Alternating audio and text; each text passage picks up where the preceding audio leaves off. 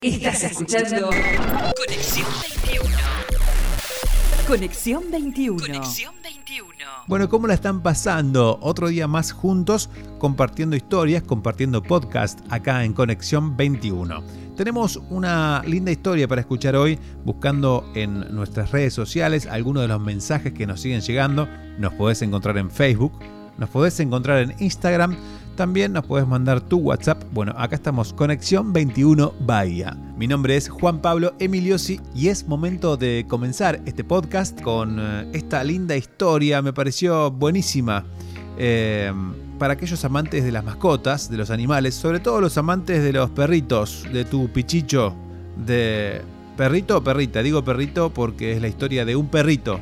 ¿eh? Un- una historia hermosísima de un perrito. La historia se llama Batuta. La vida de un perro. Y esta historia comienza con una pregunta. ¿Por qué los perros viven menos que la gente? Y aquí está la respuesta.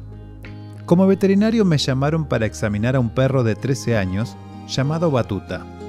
La familia esperaba un milagro. Examiné a Batuta y descubrí que estaba muriendo de cáncer y que no podía hacer nada. Batuta estaba rodeado por su familia. El niño Pedro parecía tan tranquilo, acariciando a su perro por última vez. Y me preguntaba si entendía lo que estaba pasando. En pocos minutos, Batuta cayó pacíficamente en un sueño para no despertarse nunca más. El niño parecía aceptarlo sin dificultad. Oía a la mamá preguntándose, ¿por qué la vida de los perros es más corta que la de los seres humanos? Y Pedro dijo, yo sé por qué. La explicación del niño cambió mi forma de ver la vida. Él dijo, la gente viene al mundo para aprender a vivir una buena vida, cómo amar a los demás todo el tiempo y ser una buena persona. Como los perros ya nacen sabiendo hacer todo esto, no tienen que vivir por tanto tiempo como nosotros. ¿Entendido?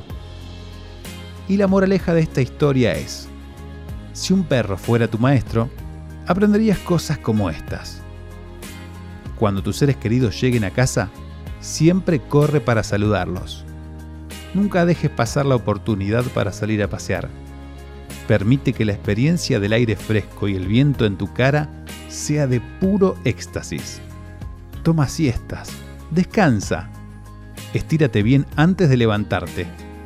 Corre, salta y juega diariamente. Evita morder, cuando con un solo gruñido sería suficiente. En un clima muy caliente, bebe mucha agua y acuéstate bajo la sombra de un árbol frondoso. Disfruta de las cosas simples, de una larga caminata. Sé fiel. Nunca pretendas ser algo que no eres. Sé auténtico. Si lo que quieres está enterrado, búscalo. Persiste hasta encontrarlo. Y nunca olvides. Cuando alguien esté teniendo un mal día, quédate en silencio, siéntate cerca y suavemente hazlo sentir que estás ahí.